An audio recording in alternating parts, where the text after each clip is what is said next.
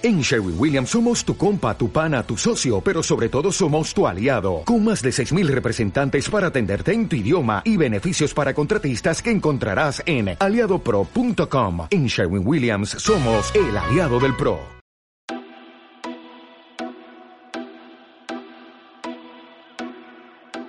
Resele. Una selección de las mejores newsletters sobre innovación y diseño.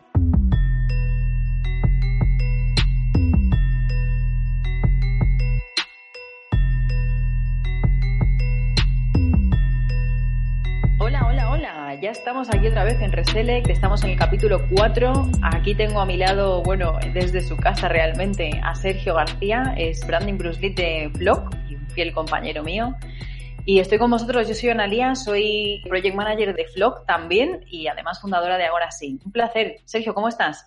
Hola Analia, ¿qué tal? Estoy muy bien, ya casi cambiándome mi lugar de trabajo, vamos a volver al estudio Así que bueno, otra vez haciendo las maletas y a cargar el ordenador y todo el equipamiento que tenemos para volver otra vez allí. Vamos a ver si esta vez aguantamos. Venga, esperemos que sí, que hay muchas ganas ya de juntarnos. Nos tomamos el cafecito de por la mañana para empezar todo el día con mucha fuerza, pero ya esta vez juntos, que ya llevamos mucho tiempo cada uno desde su casa y tenemos ganas de vernos. No de abrazarnos porque no se puede, pero bueno, ya es algo, es un paso más. Bueno, hoy voy a comentar, eh, tenemos a una, invitada muy especial. sé que siempre lo digo, pero es que de verdad que tenemos la gran suerte de estar acompañados y muy bien acompañados. Esta vez hablaremos con una, persona muy relacionada con el mundo del marketing y el diseño y el retail. El famoso retail hoy en día, ¿qué, qué, qué opinas, Sergio? Yo creo que siempre elegimos muy bien a los invitados, ¿no? E intentamos al final, pues, por un lado o por otro, pues estén en, medio de, esos, de esas disciplinas pues de diseño, innovación, creatividad e inversión. Y creo que esta vez eh, además reunimos varios factores, ¿no? Como bien decías, pues el tema del retail, el tema de marketing, el tema de diseño, pues ahora mismo es una combinación explosiva porque es súper necesario. Ahora mismo los negocios pues vemos que se tienen que reinventar y yo creo que nuestra invitada va a tener mucho trabajo a partir de ahora, ¿no crees? Desde luego que sí, porque es un, es un sector, el retail, bueno, avancemos que el retail es el, pequeño negocio o más bien el negocio del detallista, ¿no? El que va de, negocio a consumidor, ¿vale? El que se dirige al consumidor. Sabemos que hoy en día, como han tenido que cerrar sus puertas, pues eh, muchos se han visto afectados. Otros no, ¿eh? Hay algunos que han crecido que ya lo veremos un pelín más adelante. Te traigo novedades, que lo sepas, Sergio. Pero sí que hay muchos que, bueno, les está costando todavía llegar a esta nueva normalidad que llaman ya. Entonces, hemos pensado que ella sería una buena persona para que nos hablara desde su punto de vista, desde su experiencia.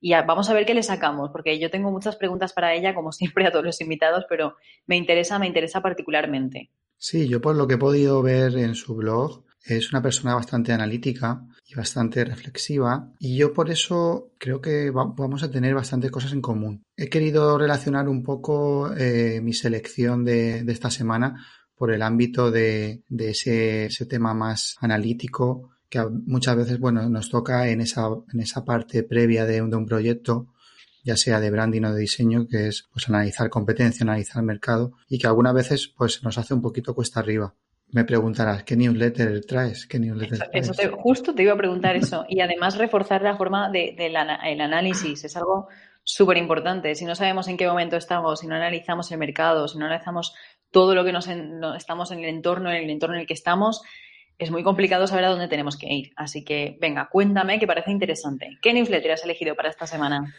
Pues traigo la newsletter que forma parte del proyecto de Joan Tubau, eh, se llama Cardinal. Curiosamente llegué a ella a través de un interesante hilo de Twitter escrito por él. Eh, en esta publicación realizó una serie de 75 recomendaciones sobre finanzas personales y me dejó impactado. La verdad es que son una serie de, tweets que cada uno de ellos, pues, eh, la verdad que te da una enseñanza a nivel práctico y a partir de ahí, pues me apunté a su publicación y la verdad que comparte contenido de mucha calidad, mm, porque no es solamente algo de, economía, algo financiero, eh, no, son, datos, no es algo así aburrido, sino al, contrario. va jugando con, con, muchas metáforas, con, lo relaciona pues con cine, con frases célebres. Y la verdad que el otro día me llamó mucho la atención el post que se llamaba La satisfactoria frustración y justamente esta metáfora viene con, con la relación de un antiguo videojuego que se llama Bloodborne, que yo a este en concreto no he jugado. Pero bueno, al final nos habla de esa sensación que teníamos con los juegos de antes, pues estos juegos de rol o de multiplataforma, que muchas veces pues eran bastante complejos, porque te podías pasar toda una tarde entera pues bloqueado con una pantalla o luchando contra algún rival o, algún, algún puzzle que tenías que desbloquear y, te quedabas ahí y no sabías un poco qué hacer, ¿no? Tenías que preguntar a tus amigos o buscarte la vida, tampoco eh, tenías internet ni los gamers para, para poder ver el vídeo en YouTube. Entonces muchas veces o abandonabas o seguías, ¿no? Y creo que, que, esto al final nos sirve como ejemplo de las dificultades por las que estamos pasando ahora mismo y en otros momentos de crisis. Y sucede también cuando tenemos un proyecto y parece que nos quedamos en la misma pantalla sin poder avanzar. Nos hace ver que de alguna manera este tránsito y fase de reflexión es necesaria para poder evolucionar, entender y mejorar los objetivos a largo plazo. Son esas pruebas de fuego que tenemos a diario y que debemos comprender para seguir en el camino, aunque a veces no disfrutemos del todo con, con estas partes, ¿no? Es así. El otro día escuché justo relacionado con esto, que por cierto, yo vi ese hilo de Twitter y es genial. Por favor, si podemos ponerlo, lo ponemos en los links del newsletter que tenemos en Reselect, porque es que es estupendo. O sea, te da ejemplos prácticos que tú puedes eh, ver en tu día a día y que te puedes ver hasta incluso relacionado con eso que dices, ah, esto ya lo hago yo, lo hago yo. Entonces es muy, es muy chulo ese hilo de Twitter. Lo vamos a poner, ¿te parece, Sergio, que lo pongamos? Pues sí, lo podemos poner es un hilo que yo, yo lo imprimiría. Me lo pondría aquí en la pared y lo iría chequeando. Total, sí, sí, porque son 70 cosas y cortitas, ¿eh? Aunque sean 70 cosas, no os preocupéis que se ven un ratito, pero qué gusto de verdad de ver cosas que dices, ostras, esto va a venir bien para, para donde tenga que invertir, el día que tenga para invertir. porque el momento en el que estamos, como tú decías, es de reflexión, de pensar. Y relacionado con esto, quería decir que escuché el otro día, hace muy poquito, de que alguien me dijo, dice, si estás en un momento de que todo está mal es porque algo mejor viene. Bueno, es una, forma positiva de ver la vida, de ver esta situación y que al final, pues es como todo, se puede ver desde un punto, desde otro, pues mira, este nos viene bien, vamos a pillarlo y vamos a reforzarnos porque seguro que cosas nuevas por lo menos van a salir de esto y, esperemos que sean buenas para todos. Así que adelante con ello y a pasar de pantalla. A pasar siempre de pantalla, a pasarse el juego, ¿no? Sí. Aunque sea con trucos. Alguien nos lo llevará seguro. bueno, Analía, ¿y tú qué newsletter nos traes hoy? Bueno, pues mira, hoy como veía que teníamos a una, invitada muy especial relacionada con todo este tema del retail y tal, pues me centré en buscar eh, información sobre, sobre el momento actual en el que estamos y me encontré con un...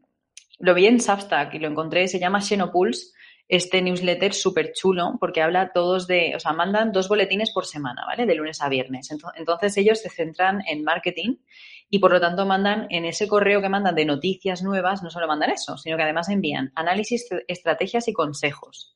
Algo que va muy bien porque ellos lo que intentan siempre, según ponen en su, en su newsletter, es centrarse en el objetivo de, tal y como dicen ellos, saltar la curva de aprendizaje de la tecnología y tener éxito con facilidad me parece muy guay. ¿Qué quieres que te diga? Porque es que no, o sea, esto de estar al alcance de todos, esta información y que te la faciliten de esta manera, me pareció muy interesante. Así que dije, bueno, ya tengo una selección para esta semana. Y justo me metí en una noticia que me ha impactado, o sea, que es que lo vemos, pero realmente no sabemos hasta que no, no sabemos los números hasta que no indagamos. ¿Te puedes creer que la venta de kits de comidas ha aumentado de un 40 a un 60% sobre el año pasado? Es increíble.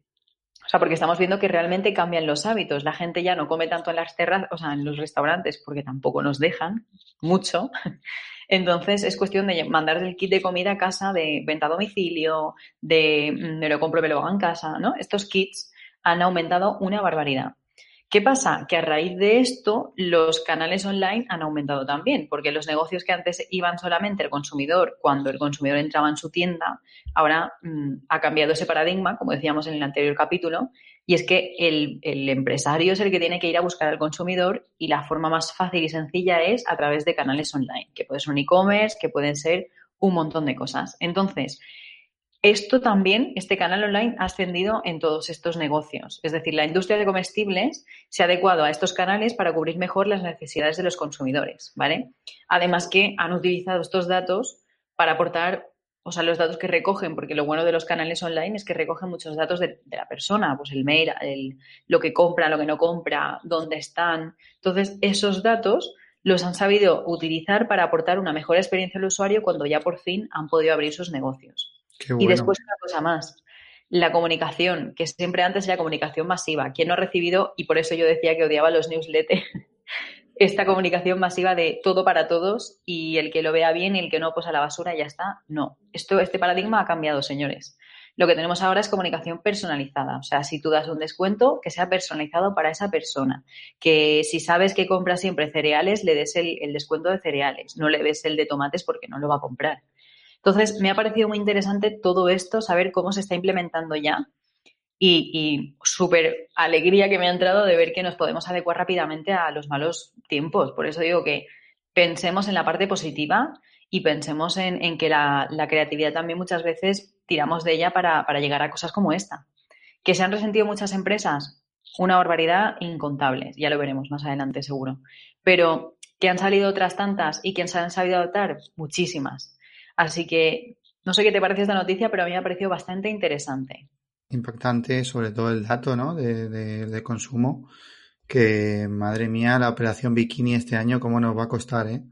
Ah, no, ese, la hemos misión con ese incremento de compra de, consumo, bueno, vamos a ver. Y con los gimnasios cerrados, ¿eh? bueno, que algunos ya van abriendo. Ya me, me, has dado ganas de salir a correr ahora mismo. ¿Verdad? Así que. bueno, pero este año en coche, porque vamos a correr más para bajar todo eso que hemos comido. Pues muy interesante. Ahora a ver con nuestra invitada vamos a, comentar pues todos estos temas sobre retail y marketing. Una cosa que ha llevado la pandemia es que no solamente se han resentido un sector, es que se han resentido la mayoría y todos por igual y no solo aquí sino en todo el mundo. Entonces, una de las, de las preguntas que le tenemos a ella es, eh, a ver si nos contesta, cómo realmente las empresas en general pueden cambiar sus estrategias o qué estrategias pueden modificar para adaptarse a esta nueva normalidad, como llamamos, ¿no? Así que, ¿te parece que pasemos directamente a la entrevista, que la tenemos aquí esperando ya? Pues sí, vamos a ello. Empezamos. Vamos. Vamos a ello. Venga.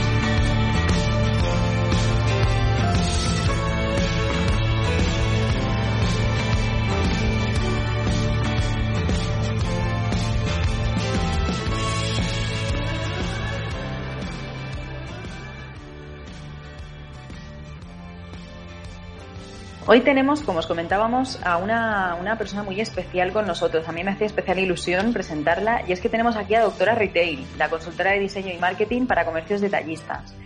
Eh, lleva muchos años dedicándose al sector del retail, empezando su carrera profesional como vendedora en su negocio familiar y posteriormente trabajando también como comercial, interiorista, vendedora y encargada de tiendas pequeñas y grandes empresas, especialmente en el sector de la decoración y las reformas. Hoy en día ha conseguido, gracias a eso, ser un referente en el mundo del mundo del negocio detallista, ofreciendo hasta incluso formaciones y charlas muy, pero que muy interesantes. Y por si fuera poco, todavía le queda un poquito de tiempo para escribir un blog muy interesante, en el que comparte con todos sus escritores, y una de ellas yo, información valiosa para mantenerse actualizados en retail. Hola Igone, bienvenida a Reselect y por supuesto gracias por permitirnos estar contigo este ratito. Hola, muy buenas y gracias a ti Analia. un placer. Bueno, Sergio, ¿Qué te parece si empezamos de cabeza a preguntarle? Claro que sí, qué bien, madre mía.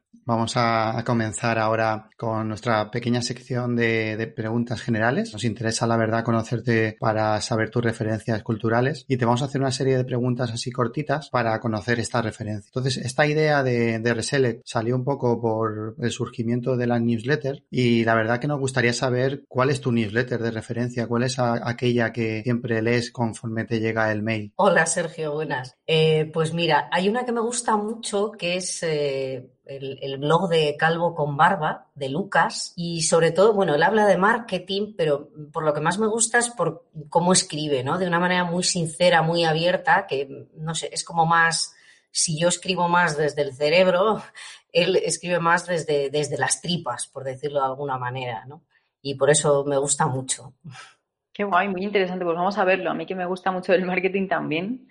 Y en cuanto a podcast, ¿qué podcast sigues normalmente?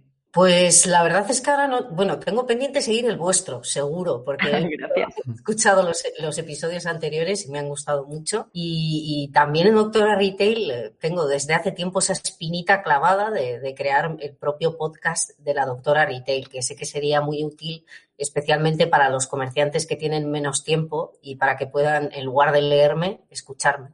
Pues yo creo que sería una grandísima lección. Vamos a, ver si ahora, gracias a esto, te pones con, el podcast. Yo, desde luego, te seguiré, igual que seguía el blog. Así que si haces un podcast, creo que seré de las primeras suscriptoras a él. Sí, la verdad que al principio puede costar, ¿no?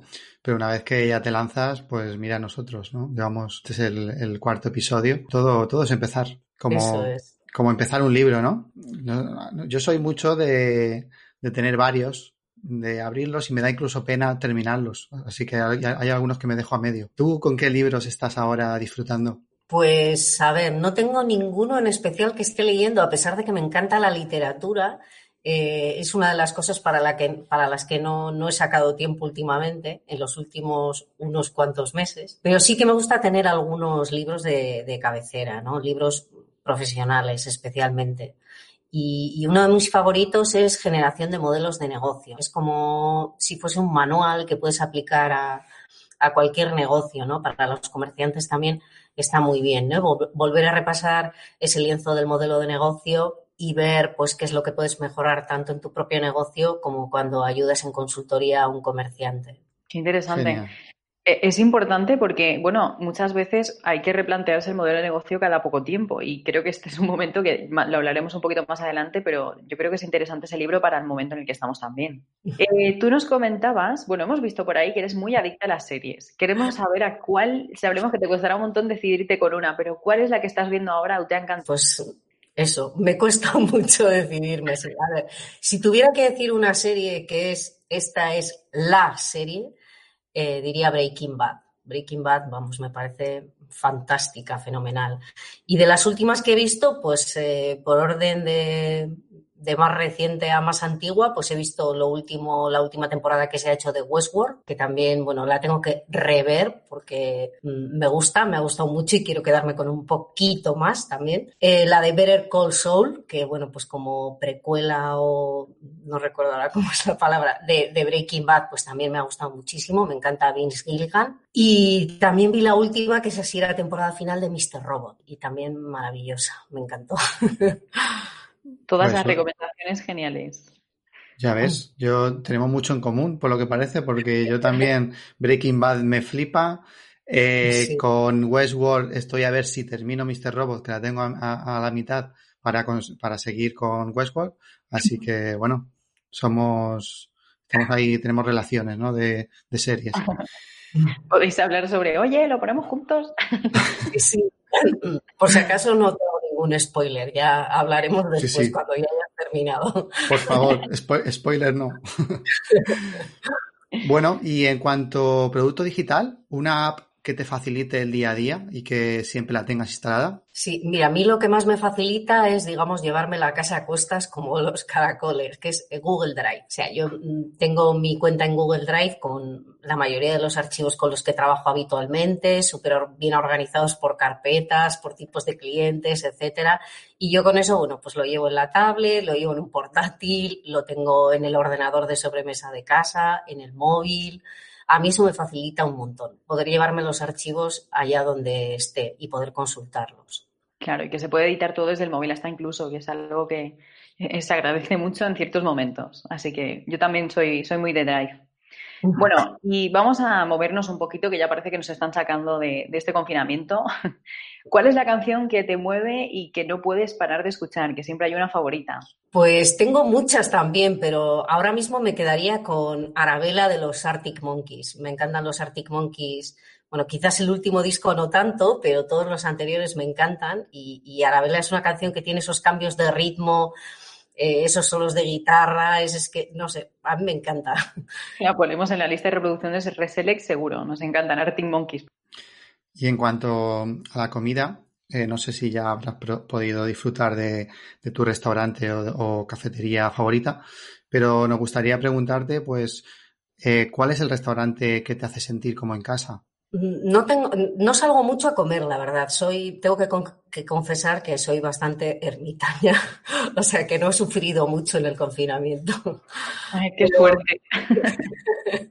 en cuanto a comida, eh, reconozco que soy bastante carnívora, o sea que en cualquier sitio donde haya un buen solomillo de ternera a la plancha soy feliz.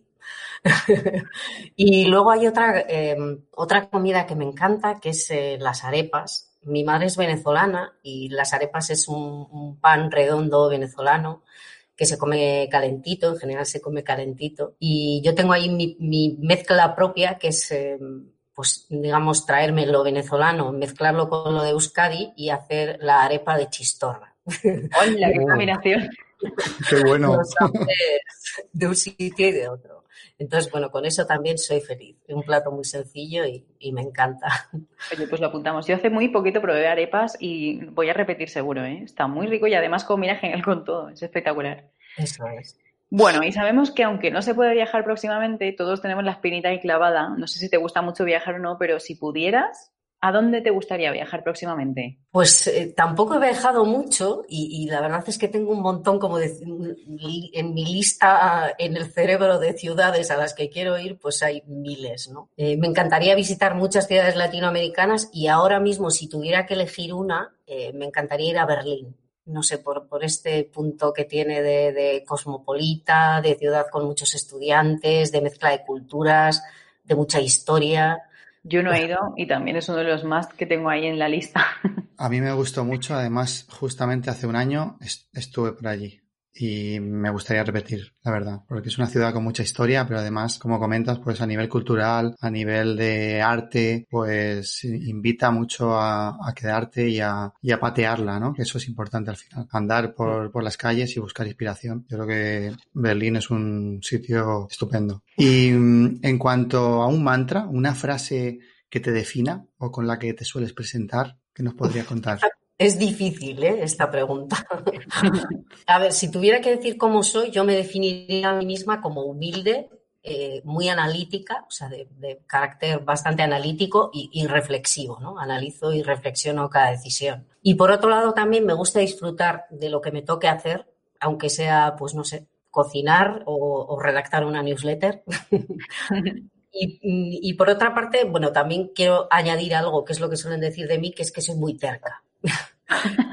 y bueno, pues viendo el lado bueno de ser cerco, diría que esto pues hace que no, me conforme con, las primeras respuestas o con una negativa y que siga siempre buscando soluciones, ¿no? Ser, ser muy incansable ahí a la hora de buscar alguna solución, tanto para mí como para mis clientes.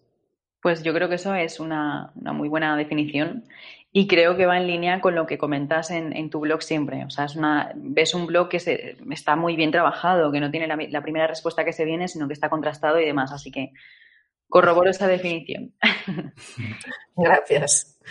Y bueno, pasamos a la segunda parte, la más interesante de esta entrevista. Más que nada porque nos va a permitir conocerte un poquito más y también que los oyentes entiendan a qué te dedicas y qué es esto del retail. Entonces, sin más, empecemos. ¿Qué es el retail? Bueno, pues el retail es el término inglés, el término anglosajón para definir minorista y sobre todo se considera que es más amplio que el término comercio o comerciante minorista español y hace referencia a cualquier negocio que se dedique a la venta de productos o servicios a consumidores finales. O sea, es decir, estaríamos hablando de comercio, pero también de banca, de venta de seguros, eh, de, no sé, un taxista, por ejemplo. Cualquier que haga ese, ese negocio business to consumer.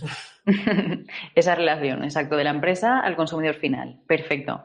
Y para dedicarte a esto, ¿qué estás haciendo ahora? De hablar del comercio minorista, el marketing, el diseño. ¿Qué estudiaste en su momento? Bueno, pues yo empecé, empecé mi carrera profesional por el, por, por el diseño, en realidad, por el diseño de interiores o mi, mis estudios, digamos. ¿no? De pequeña me encantaba dibujar, ¿no? Y también me, me, encantaban los edificios, ¿no? Entonces, pues bueno, eso es lo, lo que hizo que me decantara por, por estudiar diseño de interiores. Pues bueno, sentía que combinaba esa parte del dibujo con hacer también realidad cosas que habías dibujado y que no existían. Se podían ya en un momento dado visualizar, ¿no? Y ser parte de espacios o prácticos, acogedores, agradables, etcétera. Y, y, bueno, pues trabajando, después de un tiempo trabajando en este área y, y, con mucha relación también con el comercio, llega la crisis del 2008 y, y bueno, pues me decidí que era un buen momento para reciclarme, para estudiar, para aprender más sobre marketing, ¿no? No sé, yo tenía en mi cabeza que siempre el diseño y el marketing están muy relacionados, ¿no? Y que sobre todo en el diseño de interiores, si nos vamos al diseño de interiores comerciales, pues qué importante es pues, aplicar técnicas de marketing cuando están diseñando un espacio. Y entonces, bueno, pues me dediqué un tiempo a estudiar, luego fui compaginando estos estudios de gestión comercial y marketing también con algunos trabajos que hice como freelance y todo esto me sirvió para, pues bueno, ver cómo funcionan eh, los procesos de venta, eh, saber en qué fallaban algunos de los de las empresas en las que había estado trabajando o, o, por qué yo había detectado esos fallos y cómo se podrían haber solucionado, conocer qué hay detrás de todas esas estrategias de las grandes marcas que tanto nos llaman la atención, por qué hay unas marcas que venden más y otras que venden menos. Y bueno, también eh, según iba estudiando, iba gestando en mi cabeza la idea de, de tener algo propio, de tener mi, mi propia empresa, ¿no? comprendí, pues bueno, que había muchas de estas cosas que, que estas grandes empresas estaban poniendo en práctica que, ¿por qué no?, se podían llevar también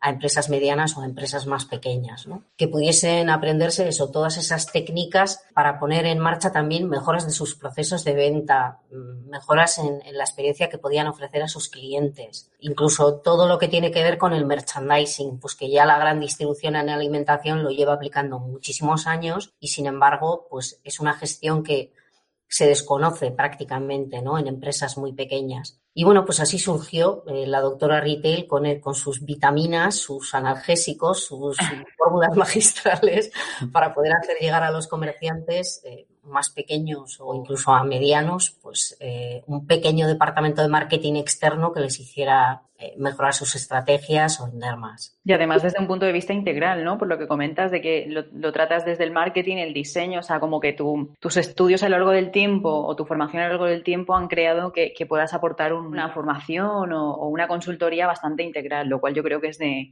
de calidad para pequeños comercios porque lo necesitan muchas veces. Son muchas cosas las que hay que ver, no solo un punto u otro. Eso es. Bueno, la verdad es que es súper interesante, ¿no? Cómo has podido al final unir diferentes intereses y crear tu propio modelo de negocio del diseño, del marketing, del retail. Eh, hablando un poquito del presente, tenemos aquí una frase que nos, nos ha llamado la atención que dices, mis mejores profesores han sido mis clientes y los alumnos de mis cursos y talleres, pero para poder ofrecer estas charlas y cursos, seguro que sigues formándote. ¿A través de qué medios y qué plataformas continúas mejorando? Esto que digo, la verdad es que, no sé, puede parecer un ejercicio de humildad, pero es verdad. O sea, yo cuando tengo un cliente que me está contando de tú a tú cuál es su problemática y, y esto con un cliente, pero claro, cuando tienes a 10, 15, 20 o 25 comerciantes, planteas cómo tienen que hacer determinada cosa, ellos te devuelven un problema y, te cuentan, ya, pero es que yo tengo este problema, ¿no? Pues ahí aprendes mucho a, aportar esa solución, que muchas veces incluso tiene que ser en el momento, ¿no? ¿Y has probado esto? ¿O qué tal si le das la vuelta y lo miras desde este otro lado? ¿no? Poder escuchar toda esa problemática me ha ayudado muchísimo, ¿no? O sea que sí, es, es verdad, ¿no? Hablar de eso, de negocios reales y, y de soluciones reales, ¿no? ¿no? No, solamente teorizar, ¿no? La experiencia es lo que, lo que más nos hace aprender. Además de esto, pues bueno, también me encanta acudir a eventos, a charlas, pues durante este confinamiento también me he apuntado a varios webinars, especialmente relacionados con el mundo del marketing, con el marketing digital, con las tiendas online o el e-commerce. Leo muchísimo, casi todo en internet, pues bueno, desde revistas de marketing, blogs, eh, Hay otra de las cosas que hago que es, eh, bueno, hemos hablado al principio de newsletters, pero hay otra, otros newsletters a los que me suscribo de una manera también 100% profesional, que serían las newsletters de los competidores de mis clientes. Tengo una bandeja de entrada muy, muy llena, ¿no? Dato muy, muy importante además, ¿eh? Entonces eso, cada vez que quiero, bueno, pues nosotros qué podemos hacer o cómo nos diferenciamos o cuál es la marca que mejores newsletters está enviando ¿no? Eh, en, un sector determinado con un cliente con el que estoy trabajando. Y, bueno, también, eh, pues no sé, de cualquier entrevista, de un cliente que pierdes, de un error que cometes, pues todo son lecciones profesionales eh, que te van haciendo crecer. Qué bueno, es curioso, ¿no? Al final, como cada nuevo cliente o cada proyecto va marcando al siguiente, quizá, ¿no? Esa influencia que, tenemos. Y también entiendo que al final nos hace ir renovándonos esos retos que tenemos y esos nuevos sectores que, vamos descubriendo, ¿no? Y en contraposición, con todo lo que aprendemos y todo lo que estamos todo el día investigando y creando para desconectar de todo esto y buscar esa inspiración ante un bloqueo, ¿qué es lo que nos recomiendas? Bueno, pues hay una de las cosas que, mm, bueno, aunque parezca una tontería, pero mm, no solo me sirve de, desconexión, sino muchas veces también de inspiración, y son las series. Desde cómo se crean o cómo se mm, promocionan, etcétera, hasta pequeños detalles, ¿no? Que vas viendo sobre cómo son las personas, sobre cómo reaccionan, cómo se hacen guiones, incluso a mí hay una de las cosas que me fascina, que son eh, los guiones de todas esas buenas series de las que hemos hablado, ¿no? Y el storytelling es algo que también lo podemos llevar a las empresas, ¿no? Entonces, pues bueno, me hacen desconectar, por eso sobre todo veo dramas, porque digo, quiero a alguien que tenga la vida más difícil que yo. Buena técnica. Y, luego, por otro lado, pues bueno, vas aprendiendo cosillas, ¿no? Tengo ahí una anécdota que eh, siempre, no sé, creo que es curiosa. Y es que en Breaking Bad, espero no hacerle un spoiler a nadie, hay un momento en el que Skyler White eh, quiere plantearse qué, precio le va a pagar al dueño este del lavadero de coches eh, que les va a servir a ellos para, el lavado del, del, dinero que proviene de la droga, ¿no? Y, es curioso cómo ella, mm, para calcular cuál es el precio del negocio, se acerca, pues no sé, a la calle de enfrente o se acerca con su coche, que además va con su niña, muy pequeñita, en, el cuco, metida en el coche, y empieza a contar cuántos coches iban a la hora. Y este ha hecho un lavado, este ha hecho un lavado con cera, este ha hecho no sé qué. Y con eso va calculando cuáles son los ingresos del negocio y le sirve también para decir, bueno, pues mira, yo sé que este negocio tiene un potencial, pues con X empleados, con X clientes, con X tal, de ganar X dinero.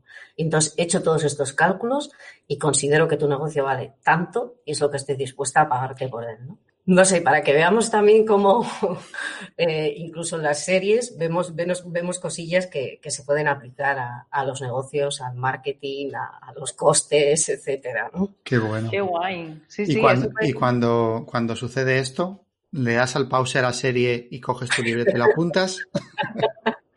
¿O, cómo, ¿O cómo lo gestionas? ¿Qué va, qué va. Se me queda grabado.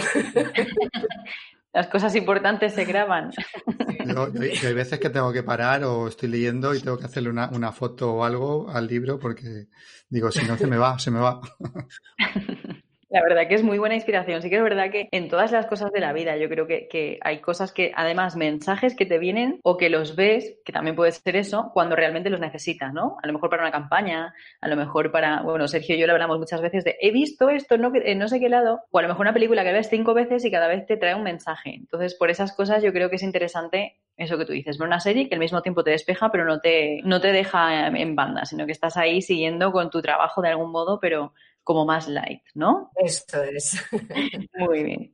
Bueno, hablemos de Doctora Retail, que ya sabemos que es como, como tu propio hijo, lo tratas ahí súper, claro, necesita un, mantenimiento esto. ¿Cómo lo ves en un año? Bueno, pues eh, no, sé en un año, en dos o en cuántos, pero yo siempre he tenido la visión de que, que Doctora Retail estuviese siempre implicada, no sé exactamente de qué manera, porque hay muchas vías para poder hacerlo, en la profesionalización y el desarrollo del comercio independiente, de todo ese comercio que igual mm, tampoco es el pequeñito, pequeñito, que también puede ser, pero también pueden ser esos medianos, ¿no? Que son esas marcas independientes que se quedan un poco descolgadas o que han trabajado eh, poquito en la marca, ¿no? Es cierto. Entonces, bueno, mm, caminos, pues eh, veo muchos. Hay varios, ¿no? Pero ¿qué vas a hacer, por ejemplo, para esta visión que tienes en mente, que es muy clara, sea para mm. dentro de un año, sea para dentro de cinco? ¿Qué crees tú que podrías hacer o qué estás haciendo para llevar a cabo esta visión, para llegar a ella? A ver, quiero hacer muchas cosas, no sé si me dará tiempo a todas. bueno, una de ellas es eh, continuar con la formación, porque la formación me gusta mucho, me aporta mucho. De hecho, además, eh, tener que preparar algo para formar a otra persona implica que también hay una investigación por detrás y me hace aprender un montón. Y otra de las cosas es pues que también me gustaría trabajar con, con, profesionales que compartan la misma visión, pero que desde otra disciplina, ¿no? Desde otra especialidad que sume a Doctora Retail también. Y otra de las vías que también me gustaría trabajar y que, bueno, no tengo nada definido por el momento, es en la formación de consultores, técnicos de comercio o personas que trabajen muy de tú a tú con el pequeño comerciante. Os puedo aportar esta experiencia, os puedo aportar estos consejos, o sea, ser como esa formadora de formadores, entre comillas, ¿no? Claro, muy interesante. Pues yo creo que habría más de un interesado en esto, ¿eh? Así que te alentamos para que lo consigas. Y bueno, eh, hablemos de negocios minoristas, ahora que estamos todo el tiempo hablando de ellos. ¿Cómo crees que va a ser eh, su futuro, porque ya es un futuro próximo, debido a la pandemia que, va, que están atravesando? Vale, pues bueno, yo creo que mm, hay mucho que cambiar. O sea, en el comercio hay mucho que cambiar, ¿no? Que a veces pensamos, no, ojo, es que soy pequeño y yo no puedo hacer nada, pero yo creo que el tamaño no implica nada, ¿no? Que nosotros incluso como clientes somos clientes de grandes marcas y de pequeñas y, no, nos guiamos por el tamaño a la hora de comprar, ¿no? Creo que el comerciante pasa mucho tiempo, y, y, es lo normal, en la gestión de su negocio, en la gestión de las personas, de turnos de trabajo, gestión de personal, contratación, etcétera, en las cuentas, en revisar esas cuentas, en dónde estoy fallando, cómo puedo reducir costes, etcétera. Y sin embargo se pone muy poco foco en la, en la estrategia. Igual incluso muchas veces se desprecia ese tiempo que, pasa, que utilizamos para pensar, para analizar, eh, para ver pues por qué eh, ocurrió que este mes vendí menos que el anterior, qué están haciendo mis competidores, voy a darme un paseo por la calle y voy a ver qué es lo que están haciendo otras tiendas, voy a pensar en cómo puedo innovar, cómo puedo crear un servicio nuevo que no tengan en otros comercios y que sin embargo yo he detectado que mis clientes necesitan. Entonces, bueno, todo ese tiempo se, se menosprecia un poco, hasta ahora se ha menospreciado y para muchos es tiempo perdido. Entonces yo creo que hay que cambiar ese, esa mentalidad, ¿no? Y decir, vale, soy gestor, quizás si estoy yo solo, ese tiempo para pensar y ese tiempo para la estrategia, igual va a ser cuando mi negocio esté cerrado y voy a tener que invertir tiempo libre, poder hacer eso, pero lo necesitamos. Necesitamos pensar en estrategia y no solo gestionar y, y dedicarnos a llevarle papeles a la asesoría para que nos hagan el IVA o la declaración de la renta. Hay que pensar, hay que pensar mucho más. Sí, muchas veces, eh, bueno, yo que tengo muy cerca muchos autónomos y muchos negocios así minoristas, eso se ve, ¿no? Que el día a día es tan agobiante que tienen todo el tiempo dedicado a ello, que después cuando terminan se quieren olvidar de ese día que han pasado y obviamente en esos planes no entra el me voy a ver, buscar a ver qué encuentro de la competencia y todo esto, o sea, es como que se obvia, que es normal en parte, pero también yo creo que si definimos, muchas veces no hay una estrategia porque tampoco se define un objetivo, o sea, muy poca gente, aunque no lo parezca, se plantea el ¿qué quiero, en qué quiero que se convierta mi negocio en un año o en tres o en cinco. Mm. Muchas veces no se plantea. Entonces, si tú no tienes un objetivo, o por lo menos es lo que nosotros nos encontramos muchas veces, siempre planteamos primero que todo objetivos. ¿Qué objetivo tienes? ¿Qué quieres? ¿En qué quieres que se convierta esto? Porque si no, no, no entra una estrategia. O sea, ¿para qué voy a hacer una estrategia si no sé lo que quiero? Sí, yo hay una pregunta que suelo hacer en las formaciones que siempre sé cuál es la respuesta, ¿no? Y digo, ¿qué queréis? Todos te contestan, vender más. Claro, pero ¿cómo puedes vender más? Y ahí viene la segunda parte, ¿no? Eh, vender más a los clientes que ya tienes, vender más captando nuevos clientes, vender más aumentando el ticket medio. Vamos a ver primero dónde está lo que te falta o lo que te falla para poder poner solución y ir a vender más, pero por una vía concreta. Ahí está. Sí, eso nosotros lo encontramos siempre. Bueno, todos los que nos dedicamos al diseño, comunicación, publicidad, esto pasa mucho. El objetivo siempre es vender más, pero para que quede claro, ese es el objetivo para todos desde el principio. pero hay como, hay como objetivos específicos, como puede ser, por ejemplo, nosotros nos contactan startups para empezar, que a lo mejor es buscar un inversor o a lo mejor es eh, hacer un cambio y buscar una segunda tanda de inversión. A lo mejor es que puede haber muchas opciones. Entonces, por favor, definir ese objetivo porque es muy importante siempre para todo lo que se quiera hacer. Y yo creo que tú, Igone, lo encuentras mucho y, y es importante esta primera parte sentarse a definir que también a veces agota, ¿no? El decir, ¿cómo voy a pensar yo ahora lo que tengo que hacer en un año si no sé lo que tengo que hacer mañana? Y más en estos momentos que estamos. Pero dedicar ese tiempo, dedicar ese tiempo porque cambia la vida totalmente, totalmente. Empiezas a descartar cosas que no son necesarias y empiezas a focalizar en cosas que sí lo son, ya hasta incluso a delegar, que muchas veces cuesta. Porque si, si a primeras nos planteamos, ostras, es que si ahora tengo, por ejemplo, a ti, ¿no? Como consultora, o a nosotros como diseñadores, o, a mí como comunicación, si ahora tengo que sacar dinero para pagar a esto, uff, si no me llega ni para el fin de mes, muchas veces pasa eso. Vale, pero es que hay un objetivo. Y si hay un objetivo, cambian las preferencias. Entonces podría ser una opción para, para, empezar a pensar diferente y a manejarse diferente y a conseguir objetivos diferentes y como tal volver a recibir beneficios. Eso es, eso es. Y aunque ahora las planificaciones tengan que ser a mucho más corto plazo, también está muy bien que una vez que tengo claro mi objetivo, planifique cómo lo, cómo lo puedo llegar a conseguir. ¿no? Exacto, es importante. Y en cuanto a estos objetivos que, que estamos comentando, yo creo que hay un cierto dilema ¿no? con el crecimiento, la evolución, la escalabilidad. ¿Qué características son fundamentales a la hora de conseguir que un negocio obtenga las ventas que precisa para seguir creciendo? Quizás eh, ahora mismo en retail, bueno, exceptuando algunos sectores muy concretos, no es, un momento muy propicio, o la mayoría de los sectores considerará que no es un, momento muy propicio para seguir creciendo. Habrá planes que se hicieron en, un largo plazo eh, de empresas que decidieron, pues bueno, pues que este año iban a crecer en X puntos de venta, por ejemplo, y bueno, pues esas previsiones se han contenido un poco para que el crecimiento siga, pero no tan, no tan fuerte como, como lo habían pensado, ¿no? es un momento como bastante de contención, ¿no? A no ser que seas, pues yo qué sé, que, que seas Netflix o tengas una plataforma para webinars o cosas así, ¿no? O sea, como mm. estos, estos sectores que sí que están creciendo de verdad, ¿no? Y que han crecido mucho durante el tiempo de confinamiento. Ahora mismo estamos en un momento un poco complejo, ¿no? De incertidumbre. Y te quería preguntar qué recomiendas ahora mismo para un negocio a la hora de, afrontar esta una situación complicada, una crisis, ya que de, tu propia experiencia, Doctora Retail comenzó en una época de crisis. Creo que ahora mismo pues también vamos a estar en una época complicada. ¿Cómo crees que se puede afrontar esto para un negocio que lleva ya varios años o para un negocio que empieza ahora? Es una cuestión de análisis, ¿no? Y cada negocio pues, puede tener eh, aspectos en los que trabajar que sean más o menos importantes, ¿no? Pero yo destacaría uno, sobre todo, que es un buen liderazgo, una buena gestión. O sea, que ahora mucho, aunque estemos solos, ¿no? Mucha de esta, de que sobrevivamos y de que salgamos con éxito de esta crisis va a estar en, un buen líder o una buena líder que sepa analizar muy bien la situación, que sepa tomar decisiones quizá mucho más a corto plazo que antes, eh, que sepa delegar, que sepa tratar con las personas y lo más importante, que escuche, ¿no? Ese líder o esa líder que sepa escuchar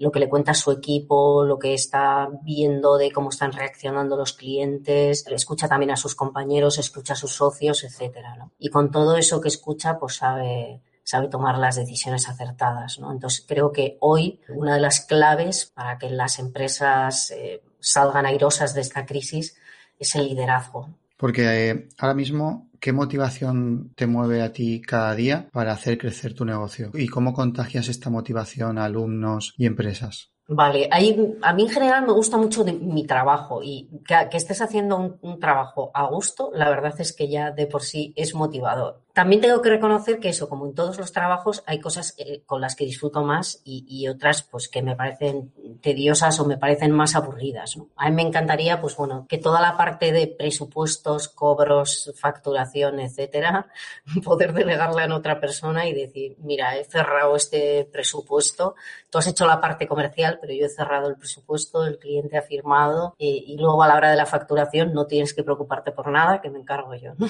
Y sin embargo, pues bueno, a pesar de que soy muy tímida, una de las cosas que más me gusta de mi trabajo es eh, hablar eh, con las personas, conocer a personas nuevas, saber, mm, sobre todo a las que les gusta mucho su trabajo, ¿no? Pero saber más sobre esas personas encontrar que tenemos puntos en común, encontrar que podemos trabajar juntos en un proyecto, eh, que es una parte muy relacionada además con la venta y que hay a muchos profesionales que no les gusta y sin embargo yo disfruto con esa, con esa parte de mi trabajo. La verdad que es bonito siempre conocer a gente. Y eso de delegar que comentabas, que te decía es cierto, es porque es muy importante saber delegar también. Me acuerdo en el capítulo primero que, hicimos con Marina Spindler, que, bueno, para los que no hayan escuchado es muy interesante, ella hablaba de que era importante estar con gente que sabía más. Y una de esas cosas es delegar a gente que sabe más que tú. Muchas veces eso cuesta, ¿eh?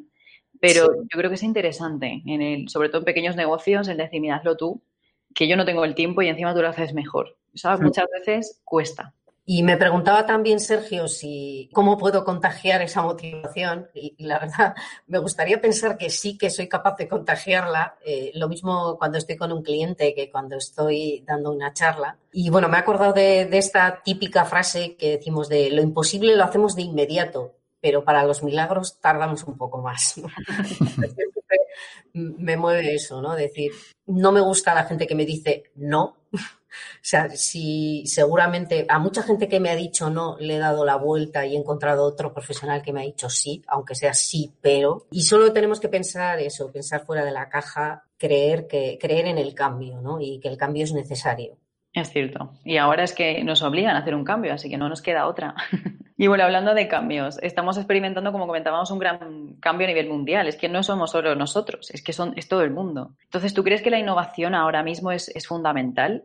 Yo creo que sí. Considero que además eh, en el comercio, y, voy a poner aquí un adjetivo que no me gusta mucho, comercio tradicional, pero digamos que ese comercio tradicional o que hoy sigue siendo demasiado tradicional, se ha dedicado siempre a ser un intermediario, un intermediario entre marcas más grandes o entre fabricantes y los consumidores finales. Y claro, esto está cambiando y está cambiando desde hace mucho tiempo, incluso antes de, esta crisis del coronavirus que hemos vivido. ¿no? Ya estamos viendo cómo marcas más grandes o más pequeñas están vendiendo directamente al consumidor. Están abriendo sus propios canales con la ayuda de tiendas online o desde las redes sociales o desde su sitio web. Estamos viendo incluso pequeños productores agrícolas que ya están vendiendo sus productos directamente al consumidor. Entonces nosotros como comerciantes tenemos que replantearnos ese papel de intermediarios para ser algo más.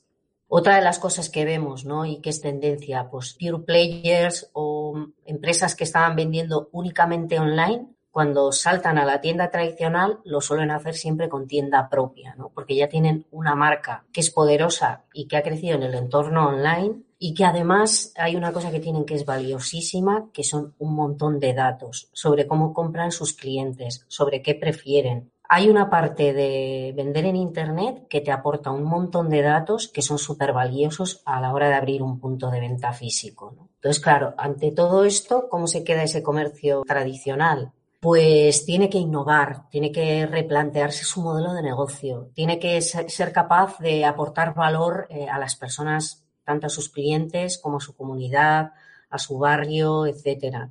Ya no le basta con ser un intermediario ¿no? en la mayoría de los sectores. Quizás hay algunos que, puedan sobrevivir con ese modelo, pero la mayoría va a tener que cambiar, va a tener que replantearse cosas. Y una de las mejores maneras es buscando alianza, buscando aliados bien con comercios que tengas cerca, con la asociación de comerciantes, con otros comercios de tu sector, etcétera. Es buena, es buena táctica esa. La verdad que las alianzas hay que unirse, ¿no? Muchas veces tenemos el concepto de es competencia y ahí lo dejas. Y, a veces esas competencias pueden ser unas alianzas espectaculares. O sea que está muy bien que lances eso, la verdad. Y hablabas del tema de, bueno, que de, las, de la gente que tiene e-commerce tiene muchos datos. Esto se trata de, digitalizar entre una de esas cosas, la, tienda, pero ¿qué otras formas de digitalización pueden, pueden hacer los negocios para adecuarse a la actualidad? Hay otro de los cambios que, estamos viviendo y que hemos vivido en el confinamiento, que es vamos a salir menos a comprar. Ya no nos gusta tanto quizás meternos en una tienda y tener que estar con la mascarilla puesta, ¿no? tener que estar un tiempo determinado o no poder tocar ciertas cosas, quizás no poder ir con amigos o no, no compartirlo de una manera tan como lo hacíamos antes.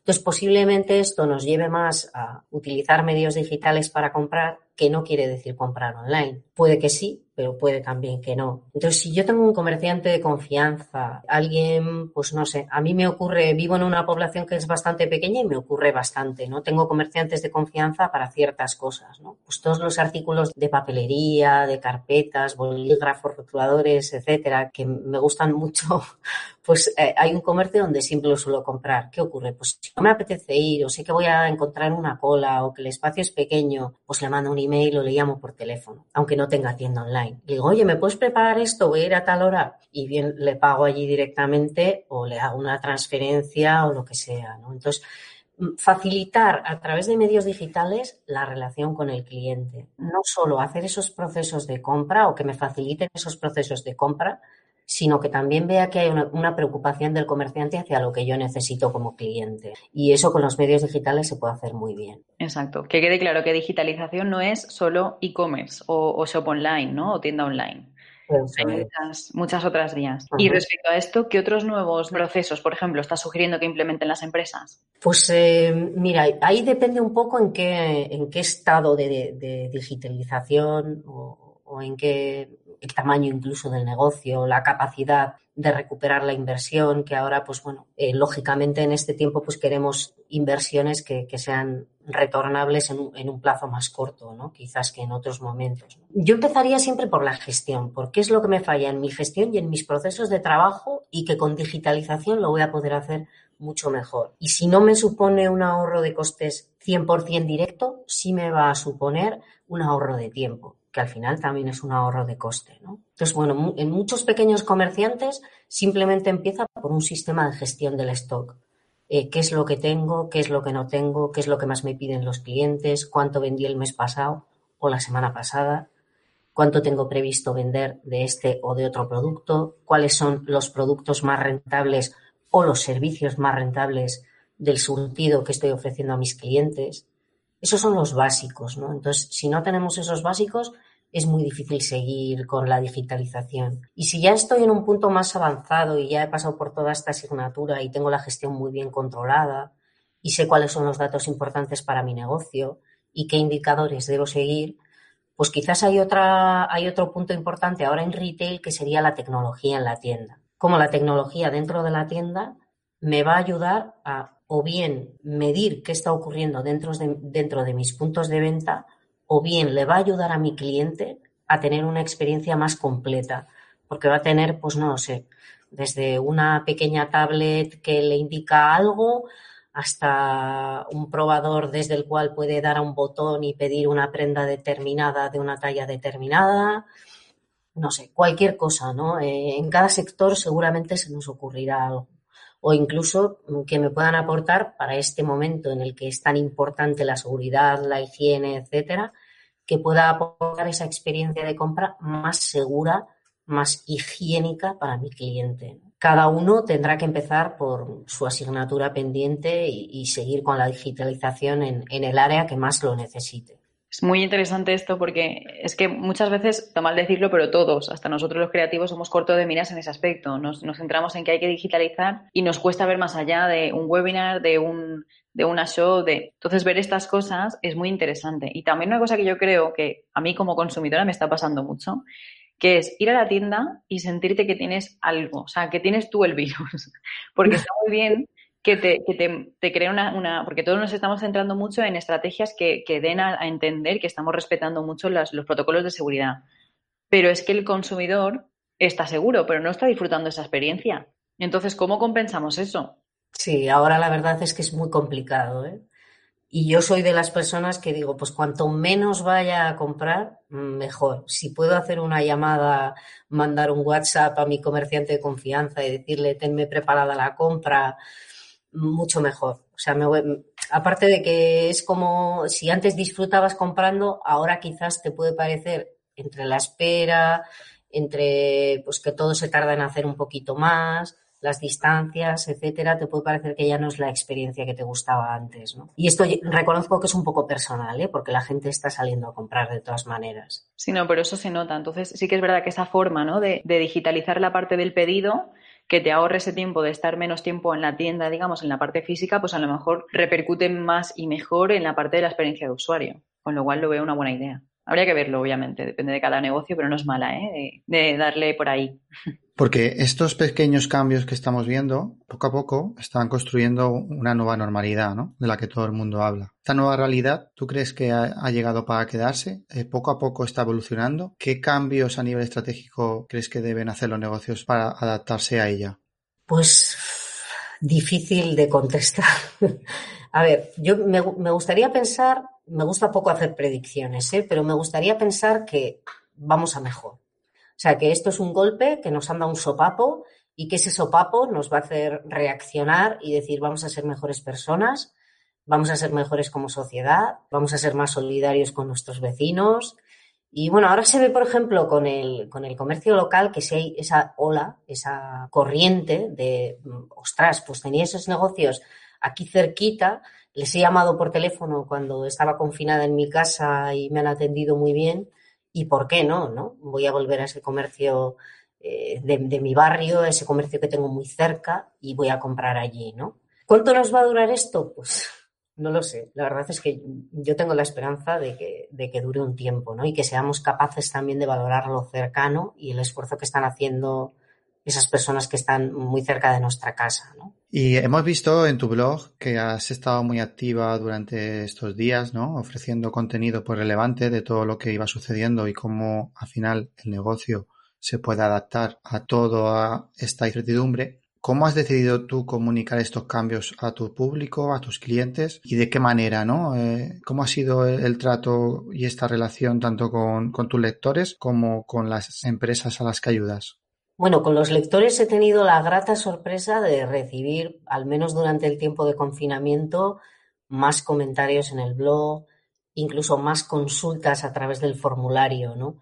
Muchas de las consultas son algunas preguntas muy breves que, que puedo contestar a, otros, a otras consultas que me hacen, pues ya mm, requieren una reflexión mucho más grande, preparar presupuesto, etcétera, ¿no? Y sí se ha visto posterior, he visto que posteriormente a confinamiento y cuando han empezado a abrir los negocios, había más consultas, más personas interesadas, etcétera. ¿no? En la formación, pues lo que he hecho sobre todo para adaptarme es ofrecer todo lo que podía hacer mm, presencialmente eh, ofrecerlo de, una manera a distancia, ¿no? Ofrecerlo virtualmente, ¿no? Poder hacer un webinar, ¿no? Tuve mi, no sé, a finales de mayo creo que fue, tuve el primer webinar para comerciantes y bueno, pues no lo disfrutas tanto como cuando tienes a las personas cara a cara, les puedes ver si se están aburriendo, si levantan la mano para hacerte una pregunta, si, están disfrutando, si están tomando notas, etcétera. Es mucho más frío el, hacer un webinar, pero bueno, también fue una experiencia bonita, ¿no? Utilizamos una plataforma, pues digamos que facilitaba bastante la interacción de las personas, se podían no solo hacer comentarios en el chat, sino plantear preguntas y que las gente, que las personas que estaban allí escuchando las respondieran a modo de encuesta y tener resultados en directo, etcétera. Y bueno, fue bastante, para ser una primera experiencia, fue bastante bien. Espero que haya muchas más y también espero que, muy pronto pueda volver a estar presencialmente, ¿no? Porque el feedback es, es diferente, es mucho más cálido. Seguro que sí. Y esta situación te ha hecho replantear un poco las referencias que tenías antes, pues a lo mejor antes mirábamos una web, un blog de Estados Unidos, no sé, por la circunstancia que hemos tenido y como en China pues surgió todo esto antes, luego llegó a Italia, ¿te ha hecho mirar hacia ese lado, ¿no? Para ver qué se estaba haciendo allí durante eh, el confinamiento? Pues sí, la verdad es que sí. O sea, yo creo, bueno, siempre he sentido mucha curiosidad por el, por el modelo chino. Sé que como sociedad somos súper diferentes, pero también sé que tecnológicamente ellos están muy avanzados, que eh, es una población más joven que la nuestra o sea, una pirámide de población diferente a la europea y, bueno, pues se adaptan a la tecnología rapidísimo, ¿no? Y les encanta. Entonces, puede servir como referente en algunas cosas, en otras quizás, pues la vieja Europa seremos un poco diferentes, ¿no? Y, sí, sí, me, ha despertado siempre muchísima curiosidad y de hecho, pues durante este tiempo también he estado siguiendo algún blog o, bueno, pues personas, no sé, latinas o españolas eh, que, que te están contando cómo están viviendo la realidad allí, cómo han ido dando pequeños pasos eh, hacia esa nueva normalidad o hacia ese desconfinamiento. Y sí, encuentras eh, datos curiosos, interesantes, algunos aplicables a nuestra sociedad y, otros quizá no tanto, ¿no? Bueno, pues seguimos entonces con diseño, porque sabemos que, que, tú eres muy fan del diseño, ya nos lo has comentado, y en tu web comentas algo así como que estaba convencida de que el marketing y el diseño son dos de las disciplinas más importantes que un comerciante necesita en su negocio, y sin embargo no son departamentos que tengan pequeñas y medianas empresas y minoristas. Y en ello también resaltas lo de la influencia del diseño en la experiencia del cliente, que sabemos que, claramente es muy importante, ¿no? De esta experiencia que estábamos hablando. Entonces, sabiendo esto, sabiendo que ves el diseño como una herramienta que otorga valor de cara al negocio y al usuario, ¿qué es para ti el diseño? ¿Y a qué niveles o partes de la empresa crees tú que se puede aplicar? Si tuviera que definir diseño, diría que es crear con propósito. O sea, crear algo, pero que sirva para algo. Puede ser simplemente con el propósito de atraer, como cuando está el, visual merchandising en un escaparate, pero también con el propósito de que los usuarios en una tienda, por ejemplo, tengan una mejor experiencia de compra o incluso que recuerden más una marca determinada. Y en el diseño del interior de los espacios comerciales, eh, pues además tendríamos que recordar que son espacios, además de para disfrutar los clientes, espacios de trabajo. O sea, que siempre tendremos que tener en cuenta a la hora de diseñar cómo esos espacios de trabajo, esos procesos de trabajo van a influir en el diseño de los espacios. Muy interesante la, definición ¿no? de, ese diseño, porque es verdad. Y según esto que estás definiendo, ¿en qué momentos y situaciones crees que es más importante recurrir al diseño de los dos diseños que has hablado? Es que yo creo que es importante recurrir al diseño siempre, incluso cuando estamos hablando de nuestro modelo de negocio, estamos pensando en diseño de un modelo de negocio también. Exacto. Cómo nos llevamos al papel, eh, cómo es nuestro modelo de negocio y cómo interactúan unas partes de ese modelo entre sí para que todo fluya y, podamos eh, eso, ofrecer realmente esas propuestas de valor a los clientes, además de convertirnos en un negocio rentable, ¿no? Entonces, bueno, yo diría que siempre, siempre, o sea, ese diseño, ese crear, esos procesos de creación, tanto del interior de una tienda, de diseñar el logotipo de una marca, pensar en un escaparate, de alguna u otra manera siempre tiene que haber un proceso por detrás de creación, un proceso de voy a pensar cómo debería hacerlo, ¿no? ¿Y por qué lo estoy haciendo así? Eh, no decir, ah, esto qué bonito es. No, no, no solo que sea bonito, es que cumpla su propósito. Exacto. Eso, bueno, Sergio nos puede hablar de eso mucho. sí, yo te, yo te quería preguntar, porque yo, sí que tengo algunas marcas, ¿no? Que, me encanta, pues, siempre pasar a, la tienda y porque al final son una experiencia. Y me, gustaría saber para ti cuáles son esas marcas o empresas que dices, ¡buah! Es que siempre lo hacen genial. Es que nunca falla, es que siempre me sorprenden. Pues, pues no, a ver, desde un punto de vista estratégico y no tanto relacionado con el diseño, yo hay una que, sigo mucho, que sigo, que me parece muy curioso, bueno, no es que sea curioso, es que hay mucho trabajo por detrás, que es McDonald's. O sea, a mí cómo ha ido evolucionando McDonald's y cómo ha conseguido todo su proceso de expansión a base de esos socios o franquiciados que han decidido voy a apostar por esto y cómo también la propia marca ha dicho voy a apostar por vosotros. La evolución de su tipo de producto, también la evolución de la experiencia, pues ahora con, todos los kioscos y la parte autoservicio, ¿no?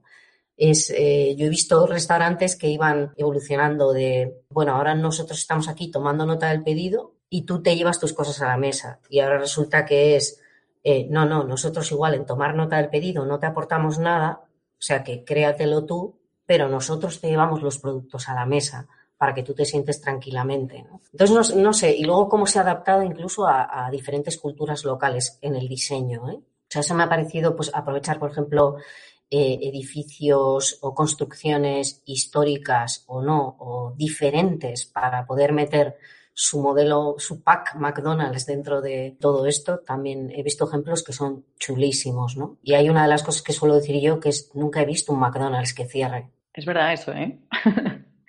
Yo tampoco lo he visto, ahora que pienso. Es verdad. No había caído nunca. Yo tampoco, no me lo había planteado. Sí, pues respecto a ese mimetismo, ¿no? Esa influencia del lugar donde está. Creo que Starbucks también lo, suele aplicar, ¿no? Y Rituals, a mí particularmente, es una empresa que me encanta. O sea, Rituals, desde que entras hasta que sales, es todo tal cual un ritual, ¿no? Y Te juro que he pensado mucho en ellos últimamente. Es en plan, ¿cómo lo van a hacer? Porque la experiencia, seguro que se van a adaptar. De eso estoy más segura y de hecho lo voy a revisar, porque no lo he revisado. Pero ellos desde que entras allí es todo, el diseño, el diseño del lugar, el merchan, o sea, todo absolutamente está sumamente pensado para tú llevarte una experiencia de ahí que dices, lo quiero todo de rituals, pero ya.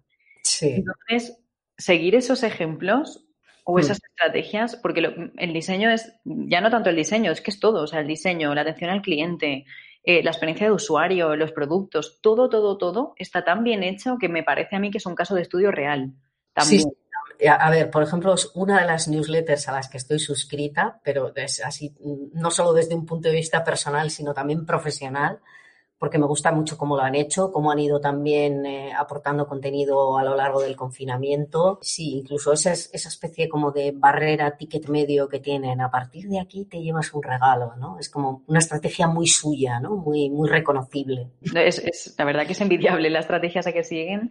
Yo de aquí les doy la enhorabuena porque lo, lo- lo están haciendo muy bien. Bueno, llegamos a la recta final. Nuestra última pregunta siempre es pedirte pues una recomendación, ¿no? Queremos hacer un juego encadenado y ir consiguiendo invitados tan interesantes como tú. Y queremos que al final nos digas a alguien que admires, alguna referencia. ¿Quién seleccionarías y qué le preguntarías? Bueno, pues eh, mira, hace el año pasado tuve la oportunidad de trabajar con, con la Cámara de Comercio de Zaragoza y allí conocí, bueno, pues a, a una muy buena persona que se llama Narciso Samaniego y bueno, pues yo creo que, que podría ser, podría ser una buena aportación para este podcast. Eh, no sé, Narciso, si me vas a matar cuando escuches esto. ¿Y qué le preguntaría? Pues le preguntaría también por el comercio, ¿no? Por cómo están viviendo ellos, que están muy, muy en contacto con, con muchos comerciantes, cómo están viviendo ellos esta evolución, ¿no? Y cómo ven qué es lo que les está costando más a los comerciantes o cómo están reaccionando o, o cuáles ven que son esas claves para supervivencia de, de todos los comercios locales, no sé, algo así. Pues vamos a preguntarles encantados porque menuda recomendación, o sea, nos encanta. Vamos Es- a por. Narciso. Vamos a por Va- Narciso, vamos a por ti. Sí, porque es muy interesante ahora mismo saber todos los negocios, cómo lo están planteando, o hasta incluso las cámaras, porque muchas de ellas están aportando ayudas o ayudando desde algún punto. O sea que vamos a por él. Gracias, Igone, por la recomendación. Y pasamos a la parte final. Entonces, bueno, Igone, pasamos al momento frase. Esa frase que nos hizo nacer, que hizo nacer Reselect, y es. Reselect es el podcast que te servirá para mucho o para nada. O al al menos, menos para limpiar tu bandeja bandeja de entrada. Bueno, Igone, muchísimas gracias. Ha sido súper interesante la charla. Ya sabíamos que lo iba a ser, pero ha sido ha superado nuestras expectativas y eso ya es decir. Bueno, Así que, no, de verdad, te agradecemos muchísimo que hayas mantenido este ratito con nosotros para darles toda esa información a los a nuestros seguidores y a nuestros suscriptores que seguro que les va a encantar. Todas esas referencias, todos esos detalles que has dado. Y bueno, aquí tenemos a Doctora Retail para todo lo que necesitéis, consultoría, o sea que a por ella, que tiene muchas cosas interesantes que contar y que analizar en vuestro negocio. Muchas gracias, Igone, por estar con nosotros. Muchísimas Vale. gracias. gracias a vosotros, Analía, Sergio, un placer. Hasta pronto. Hasta Adiós. luego. Un abrazo. Chao, chao. ¿No